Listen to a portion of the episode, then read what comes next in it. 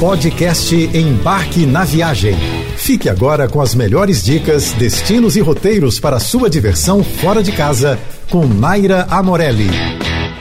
Essa semana eu vou te trazer alguns passeios legais para você incluir no seu planejamento de viagem. Eu selecionei cinco lugares com destinos bem variados para você já ir sonhando com cada um. E que tal fazer um belo voo panorâmico a 700 metros de altura sobre a esplêndida região do Atacama, ao norte do Chile. Ficou com vontade? Pois é, a boa notícia é que você pode fazer isso sim. Não existe outro lugar sequer similar ao deserto do Atacama para você voar de balão. Os voos acontecem na região de Tulor, uma área limpa e plana nos arredores da cidade de São Pedro de Atacama. Cada voo dura entre 45 minutos e 1 hora e 15, dependendo das condições do tempo. O balão pode atingir uma velocidade de até 18 km por hora e antes do embarque, os passageiros recebem instruções de voo. Os passeios são seguros e oferecem uma vista panorâmica de 360 graus incrível. Na aterrissagem, o balão é recebido por uma equipe que fica em terra, exatamente como acontece quando um avião se aproxima do terminal aéreo. Em poucos minutos, a cesta que transporta os viajantes é desmontada e os passageiros são recebidos com taças de espumante para brindar o belíssimo passeio. O papo hoje é sobre uma Paris que quase ninguém costuma conhecer nas suas viagens. Você já pensou na possibilidade de fazer um passeio noturno passando pelos principais pontos turísticos de Paris. Mas esqueça carro, ônibus ou moto. A forma de se locomover entre esses lugares incríveis é em uma moderna bike. Curtiu? Então o tour Meia-Noite em Paris by Bike, um passeio feito exclusivamente para os brasileiros, vai te conquistar. Ao todo, percorremos 15 quilômetros com paradas estratégicas em alguns monumentos. O passeio começa no charmoso bairro de Le Marais, cruzando uma das mais lindas pontes de Paris para chegar ao outro lado da margem do rio Sena. E vamos combinar que começar o passeio apreciando o pôr do sol com a Notre Dame no cenário não é uma das imagens mais fáceis de esquecer. E depois, olha só, melhora, viu? O ponto alto é exatamente à meia-noite, quando paramos para fazer um brinde aos pés da majestosa Dama de Ferro, que se ilumina pontualmente em um balé de luzes. Olha, é uma experiência incrível. E depois do brinde, muitas fotos e uma carga enorme de emoção, a gente segue o passeio retornando para a base, mas parando antes, na frente do Museu d'Orsay e, claro, no Museu do Louvre, com sua pirâmide iluminada.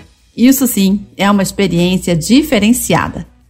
Quem viaja muito acaba buscando passeios diferenciados em suas viagens. Na realidade, buscando mais que apenas passeio, buscando experiências. E hoje eu vou falar de uma forma muito simples para você encontrar experiências bem variadas para a sua próxima viagem.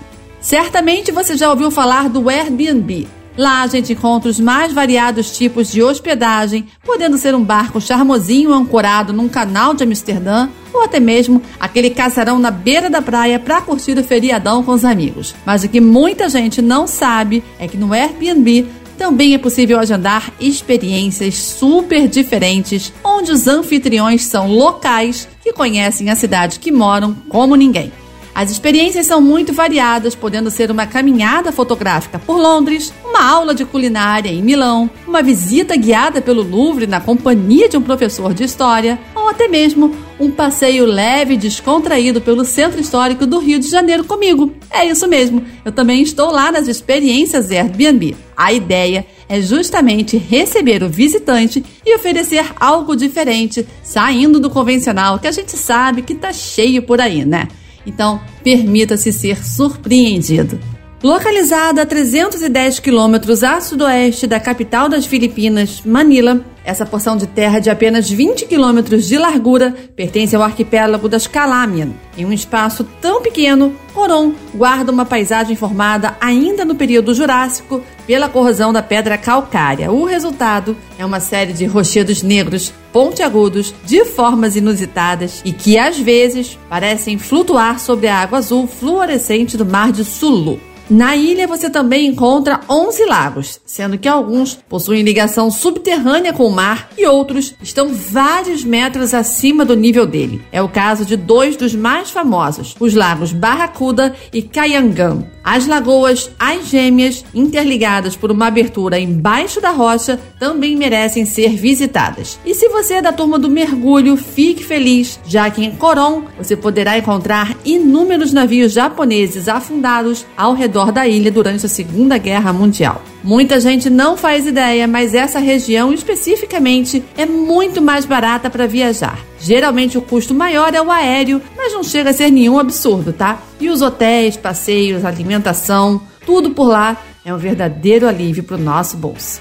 E para fechar a nossa lista de passeios incríveis para fazer pelo mundo, o destaque agora é para o Brasil. O litoral do Ceará abriga um dos lugares mais incríveis do planeta e a gente não tá falando de Jericoacoara, tá? E sim da Rota das Falésias. Ao todo, são mais de 200 quilômetros, com o mar muito azul de um lado e do outro, paredões de areia branca, amarela e vermelha formados pelas ondas ao longo dos anos. A Rota das Falésias abrange oito cidades, mas você pode usar três delas como base para fazer os melhores passeios da região e, de quebra, claro, pegar alguns dias de praia. Em Beberibe, o destaque é a praia de Morro Branco, onde fica o Monumento Natural das Falésias. Além de passear pelas rochas vermelhas, você ainda pode visitar a Praia das Fontes e a Barra Nova, na foz do Rio Choró. Em Aracati, fica já a famosa Praia de Canoa Quebrada, com suas falésias, piscinas naturais e noite agitadíssima. Já em Capuí, a Praia da Ponta Grossa abriga a Pedra Furada e dunas de onde se pode admirar o pôr do sol. E se você estiver hospedado em Fortaleza, até vai encontrar opções de tour fazendo bate-volta a Morro Branco e Canoa Quebrada, tá? Mas não a Icapuí, que fica na divisa com o Rio Grande do Norte. Você ouviu o podcast Embarque na Viagem.